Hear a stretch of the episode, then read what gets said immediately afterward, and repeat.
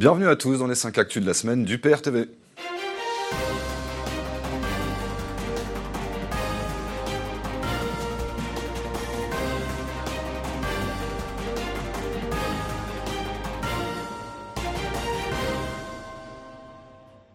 Les sapeurs-pompiers qui sont mobilisés depuis le début de la semaine Place de la République à Paris ont aussi participé au défilé parisien. Et un peu moins de deux mois après leur manifestation qui s'était conclue par des heurts avec la police, les soldats du feu ont adopté ce jeudi une nouvelle stratégie. Ils ont défilé les mains levées en signe de pacifisme en tête des cortèges bloqués par les forces de l'ordre, ce qui leur a valu de chaleureuses acclamations. Bravo aux pompiers qui, dans les urgences comme dans les manifestations, protègent leurs concitoyens. Et bravo à la police d'avoir reculé pour éviter de nouvelles images de heurts entre les deux effectifs. Les pompiers en grève tenaient d'ailleurs un village place de la République à Paris. Nous sommes allés à leur rencontre. Regardez. Vous n'êtes pas sans savoir qu'il y a eu une manifestation le 15 octobre qui a été, euh, je vais utiliser un terme un peu fort, mais c'est réellement ce qu'on a ressenti. Euh, durement réprimé. Une On manifestation. n'avait jamais vu ça d'ailleurs. Face à Euh, des pompiers, euh, Jamais. c'est vrai. Deux corps d'État qui travaillent sur les mêmes théâtres d'opération euh, et qui s'affrontent, même pas, pas affronter parce qu'il n'y a pas eu de réponse de notre part, mais une, une- une réponse face à nous qui n'était pas appropriée. J'allais pas dire disproportionnée, pas appropriée. Il y a eu des blessés Oui, il y a eu des blessés, il y a un sapeur-pompier qui a perdu un œil, il y a un sapeur-pompier qui a une jambe euh, qui sera inutilisable. Euh, c'est juste surréaliste.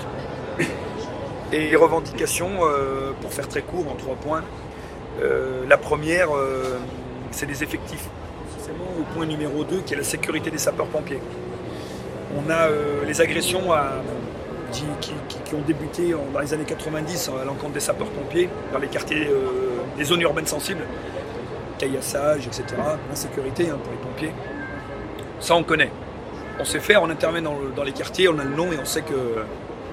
Sauf que là, les nouvelles violences qui sont apparues il y a 4-5 ans, c'est des violences qu'on découvre.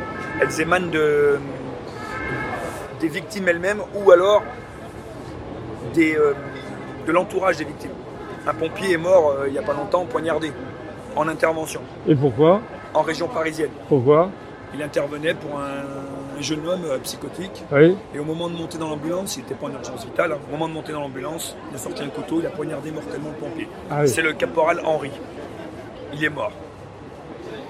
Et le troisième point aujourd'hui euh, qui, nous chagrine et qui nous inquiète, c'est la reconnaissance euh, de la République pour ses pompiers. Avec ce qui s'est passé, tremblement de terre dans la Drôme, les inondations dans le sud, euh, les feux de forêt cet été, on voit bien la République nous voilà, on reconnaît qu'on est des enfants de la République qui lui sont très utiles. Et malheureusement aujourd'hui la reconnaissance c'est pas que des mots, c'est pas que des cérémonies et des médailles. Nous ce qu'on souhaiterait c'est que que la reconnaissance, et je suis désolé, mais elle passe également par une reconnaissance euh, financière. J'ai beaucoup de personnes qui disent euh, ce que vous faites c'est bien. C'est pas une manifestation qui sert à rien. On fait ça depuis des mois, on manifeste depuis des mois, on en grève depuis des mois. Vous faites un truc qui dure qu'une semaine, mais au moins, paf, c'est calé, machin, etc. Vous faites euh, du bruit, entre guillemets. hein. Ouais. Vous êtes entendu, il y a du monde qui vient. Parce que la reconnaissance de la population, on l'a, Vous l'avez je pense. Ah bah Moi, oui, pense. les sapeurs-pompiers avec les gendarmes, Oui, c'est quand même ceux qui sont... Par contre, on l'a, mais à côté de ça, euh, quand il y a certaines euh, personnes euh, de la population euh, qui commettent des agressions, qui encore cette semaine, il y a deux collègues qui se sont fait poignarder par une victime qui, qui était venue euh, être secourue par des, des collègues, c'est complètement, c'est inadmissible quoi. On, pallie à- aux carences du SAMU, on pallie aux carences de- des, des ambulances privées qui sont, qui sont payantes, ce qui est normal. Et puis, euh, puis, euh, par rapport à ça, euh, on, est- on explose quoi, parce que de- les, les interventions, elles ont, été, elles, sont, elles ont été multipliées par deux, deux fois et demi en, en une dizaine d'années. Ah oui. Déjà, beaucoup de gens ne savaient pas que ça faisait six mois qu'on était en grève. Mhm. Euh, et donc, en fait, on se rend compte que les gens, ils sont contents de savoir pourquoi on fait grève. Ils ne comprennent pas pourquoi on n'est pas métieriste, pourquoi euh, Alors, le pas de alors Calais, l'est, hein. on a ça. Dans On le- l'est métieriste quand tu vas voir une banque, elle va te dire Voilà. Vous êtes métieriste, monsieur Ah ouais, Ah bah non, on est pas métieriste. Ah si, si, moi dans mon en listing, vous êtes En l'assurance mais du non. crédit, on a des surcotes parce qu'on est métier dangereux. Ouais, ouais, Mais ça. sur notre salaire, on a toujours la même prise que- qu'en 1993. Ah oui, Phénomène, phénomène général, c'est- on voit bien ce qui se passe, c'est euh, c'est l'assistanat qui est Ah, il y a ça.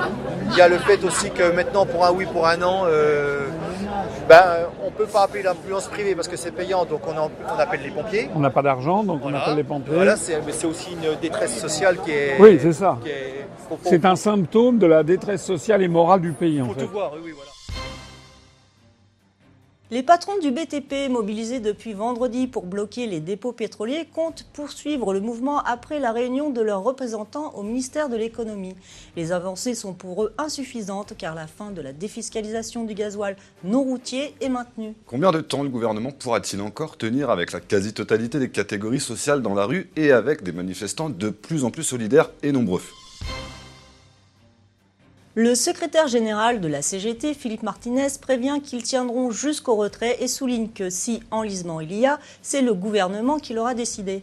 Au quatrième jour d'un mouvement social qui a fait descendre plus de 800 000 personnes dans la rue jeudi et fortement perturbé le trafic SNCF et RATP, le responsable syndical estime que la balle est dans le camp du gouvernement. Alors espérons que ça ne soit pas des paroles en l'air. Rappelons que la CGT, comme les autres syndicats, sont affiliés à la Confédération européenne des syndicats appelée CES. Et comme la réforme des retraites vient de la Commission européenne, cela revient en quelque sorte à attaquer la main qui les nourrit. Parce qu'on est vraiment perdant en tant qu'enseignant notamment et, euh, sur, euh, sur ces, enfin, par rapport à ce qui est annoncé dans le rapport euh, de Levoix. Ce qui me tient à cœur, c'est pas que ma profession, c'est vraiment toutes les autres aussi. Et c'est la défense d'un modèle, celui euh, qui est hérité de la Seconde Guerre mondiale et du Conseil national de la résistance, avec vraiment la répartition par cotisation. Euh, c'est vraiment la solidarité intergénérationnelle qui fonctionne et pas une logique de, euh, compte individuel qui à la fin débouche immédiatement sur euh, bah, les plus pauvres qui ont le moins et les plus riches qui s'en sortent. Donc effectivement le rapport prévoit une répartition par points. Donc un po- pour 10 euros cotisés c'est zéro- 55 centimes le point. Et en tant qu'enseignant, par exemple, là je parle pour les enseignants, euh, bah, on va être perdant euh, par rapport au système actuel qui prévoyait en fait une, euh, une cotisation sur les six derniers mois de la carrière. L'Union européenne salue le courage du président français qui a pris ce dossier des retraites à bras le corps. Mais elle s'interroge sur sa méthode peu lisible et faite d'hésitation et d'à-coups. Le journal belge Le Soir affirme qu'Emmanuel Macron joue son quinquennat sur ce sujet. Et comme les agendas des réformes en France et en Europe sont étroitement liés, un échec sur les retraites fragiliserait Emmanuel Macron sur la scène européenne. Rien d'étonnant à ce que l'Union européenne soutienne Macron sur le dossier des retraites. La réforme obéit exactement à ce qui est demandé dans les GOP 2019-2020 adressés par Bruxelles à la France. Regardez. Ce que nous voulons aujourd'hui, eh c'est évidemment joindre notre voix à, ceux- à celle de tous ceux qui protestent contre la réforme des retraites, la suppression des régimes spéciaux, mais aussi la retraite à points qui a pour objectif, au bout du compte, d'affaiblir le niveau des retraites pour l'ensemble des Français. Mais ce que nous voulons aussi nous dire, c'est qu'il il faut arrêter de taper uniquement sur Macron, Philippe et Delevoye. C'est bien de taper sur Macron, Philippe et Delevoye, mais comme le savent tous ceux qui suivent nos analyses, ce ne sont que des exécutants. Donc nous, ce que nous disons, c'est que il faut évidemment regarder au-dessus, au-dessus, c'est-à-dire le rapport des grandes orientations des politiques économiques, notre participation à l'Union européenne, à la Banque centrale européenne, à l'euro. C'est là l'origine des problèmes. Et ce n'est pas une invention. Il suffit de lire les rapports des grandes orientations des politiques économiques pour 2018 ou 2019 pour savoir ce qu'il faut en, en penser. les GOP, les grandes orientations des politiques économiques, et que voici. Comme tu le vois, il est estampillé Commission européenne, et là, je vous ai pris la version 2019-2020. Alors, qu'est-ce qu'on peut y lire dans ce document? Déjà, le titre. Recommandation du Conseil concernant le programme national de réforme de la France pour 2019. Il semblerait que l'on parle de nous. Alors, commençons la lecture. Le Conseil de l'Union européenne, vu le traité sur le fonctionnement de l'Union européenne et notamment son article 121, blablabla, je vous passe tout ça, ça veut dire en gros, vu tous les pouvoirs qu'il a, recommande que la France s'attache en 2019-2020, attention ça va être important, à réformer le système de retraite pour uniformiser progressivement les règles des différents régimes de retraite. Ce que le gouvernement est en train de faire actuellement. Et ce compte quoi? On dit. Alors je t'en prie, arrête de penser que notre gouvernement en France décide encore de quoi que ce soit d'important au niveau économique. Je t'en prie, va t'informer sur la nature antidémocratique de ce document. La DGSI négocie le renouvellement de son contrat d'analyse des données avec la société américaine Palantir, réputée pour collaborer étroitement avec la CIA. Un choix par défaut, faute d'alternatives nationales, mais surtout un cri d'alarme envoyé par l'agence de renseignement française. Combiné avec le déploiement massif de Windows dans l'administration française, la France ne doit plus avoir beaucoup de secrets pour les États-Unis. Le patron d'une société de nettoyage avec qui le ministère des Armées a collaboré s'est avéré être fiché S pour islamisme radical, et ce quelques jours après l'attaque à la préfecture de police de Paris au début du mois d'octobre dernier. Comment un tel laisser-aller peut-il être possible de la part de nos dirigeants qui semblent ne plus se soucier de la sécurité des institutions françaises? Des radars mobiles privatisés bientôt en action sur les routes de Bourgogne-Franche-Comté. Le projet de loi de finances 2020 prévoit le déploiement de ces radars privés dans sept nouvelles régions françaises après la Normandie. La sécurité des routes est une énième mission régalienne confiée au privé. Quand l'article 106 du traité sur le fonctionnement de l'Union européenne parle de la mise en concurrence et donc de la privatisation des services publics, cela s'applique bien à tous les services publics. Ce 4 décembre, le Conseil constitutionnel annonce que la barre du million de signatures a été franchie dans le projet de référendum sur la privatisation d'ADP. Les opposants à la privatisation d'Aéroport de Paris demandent à Macron de déclencher le RIP. Un million de signatures, c'est un chiffre tout à fait significatif qui mériterait moralement que soit déclenché un référendum sur la question. Malheureusement, avec la constitution actuelle, le chiffre à atteindre est de 4,7 millions. Tout porte à croire que le gouvernement va rester silencieux et jouer la montre en espérant que ce nombre de signataires ne soit pas atteint. Un conseil de déontologie journalistique et de médiation a vu le jour le 2 décembre. 19 rédactions, dont l'AFP, Europe 1, Le Figaro, TF1 ou Mediapart, s'opposent au projet et refusent d'y participer. Étienne Gernel, qui est le directeur du Point, s'est d'ailleurs insurgé auprès de l'AFP. Je cite C'est un machin gouvernemental monté par des apparatchiks qui veulent donner des leçons aux autres et qui répondent aux ordres d'Emmanuel Macron. Un plus grand respect de la déontologie et de la charte de Munich serait appréciable dans les grands médias, surtout face à la progression de la défiance des Français à leur égard. Néanmoins, il faut tout de même saluer l'argument qui vise à s'opposer à une mainmise macronienne totale sur leur contenu éditorial. L'équipementier aéronautique, la TECOR, passe sous le contrôle du fonds d'investissement américain Searchlight. Et voici un nouveau fleuron qui part, sans réaction de la part du gouvernement et avec le concours de l'article 63 du traité sur le fonctionnement de l'Union européenne qui empêche le contrôle des flux de capitaux. Comme le précise François Asselineau, c'est un nouveau scandale pour la France. Regardez. Le problème qui se pose, outre cette affaire d'emploi, eh bien, le premier désastre, c'est que des technologies, des techniques, qui ont été inventés, développés par des Français en France, par des ingénieurs français en France, vont non seulement s'agglomérer à l'outil de puissance économique américain, mais elles vont faire désormais également tomber sous le coup de l'extraterritorialité du droit américain tous les appareils intégrant des composants développés par la TCOR. C'est exceptionnellement grave. En effet, cette euh, fameuse réglementation International Traffic in Arms Regulations, qui est une, réglementation américaine euh, avec un, fondement extraterritorial, les autorités américaines s'octroient le droit d'imposer à toutes les entreprises à travers le monde de demander leur aval avant de procéder à l'exportation de matériel aéronautique et de défense, de demander leur aval aux États-Unis, au gouvernement américain, avant de procéder dans des exportations aéronautiques et de défense qui comporteraient des composants américains.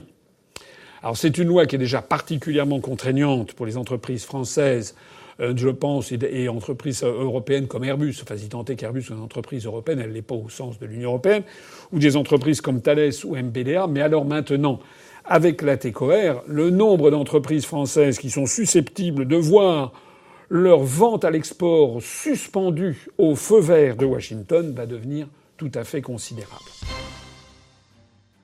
Le Dagbladet Information est un journal danois austère proposant peu d'images, un peu comparable au journal français Le Monde et très lu par l'élite dirigeante du pays.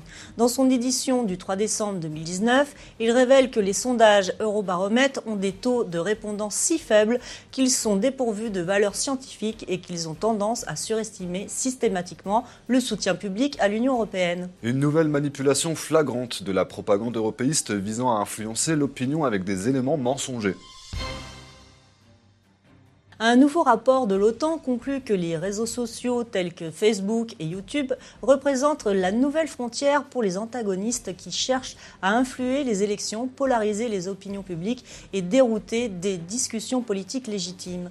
Ces entreprises échouent à arrêter les faux comptes, le contenu, les likes et les followers qui pourraient influencer l'opinion publique. L'OTAN et l'Union européenne sont deux polices de la pensée qui semblent particulièrement décomplexées. Alors que les membres de l'OTAN avaient fait leur possible pour afficher leur unité lors du sommet de l'OTAN à Londres, Donald Trump a annulé sa conférence de presse après avoir reproché à Justin Trudeau ses légères moqueries immortalisées par une caméra. Séquence qui ne va pas redorer le blason du sérieux de ces sommets internationaux. Finalement, Macron avait bien raison quand il disait que l'OTAN était en état de mort cérébrale.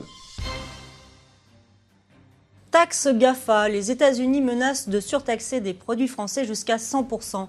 Parmi les produits visés figurent de nombreux fromages, les yaourts, le vin pétillant et les produits cosmétiques. À cela, Bruno Le Maire, ministre français de l'économie, a promis une forte riposte européenne en cas de sanctions. Il oublie que Trump ne vise pas l'Union européenne, mais la France. Il est peu probable qu'il puisse compter sur le soutien de nos partenaires tels que la Pologne, l'Allemagne ou le Luxembourg. Le gouvernement chinois vient d'annoncer une série de mesures de rétorsion contre la marine américaine et plusieurs ONG. Cette décision intervient après l'adoption d'une résolution sur Hong Kong assimilée par la Chine à une tentative d'ingérence. La Chine dénonce ouvertement l'ingérence des États-Unis dans les affaires de son pays. Ne serait-il pas temps que tous les pays victimes de ces ingérences américaines fassent de même? Se moquant de sa dette, le Japon concocte l'un des plus grands plans de relance de la décennie. Sous la pression de son parti qui s'inquiète de la contraction de l'activité dans l'archipel, le Premier ministre japonais Shinzo Abe devra annoncer cette semaine un programme de soutien à l'économie flirtant avec les 108 milliards d'euros. Voilà ce que peut faire un pays lorsqu'il n'est pas soumis à une autorité supranationale qui lui ordonne sa façon de gérer sa dette et si sa monnaie est assez forte. Précision, la dette du Japon est majoritairement détenue par les Japonais eux-mêmes. Et passons à la bonne nouvelle de la semaine. Une centaine de CRS ont déposé symboliquement leurs casques et matraques devant la caserne de Chevilly-la-Rue dans le Val-de-Marne. Ils demandaient le maintien du régime spécifique des policiers dans le cadre de la future réforme des retraites. Le message envoyé au gouvernement est très fort. Castaner n'a eu d'autre choix que de rassurer les policiers sur leur régime de retraite pour que les CRS continuent de soutenir le régime Macron. Là, le gouvernement n'a même pas essayé de leur faire croire que la réforme était pour leur bien. Cela en dit long sur la qualité de cette réforme pour les travailleurs et montre que les forces de l'ordre peuvent finalement se joindre eux aussi à la contestation. Voilà, c'est tout pour cette édition et nous vous disons à très bientôt pour une nouvelle vidéo. Et d'ici là, n'hésitez surtout pas à réagir à toutes ces nouvelles dans les commentaires.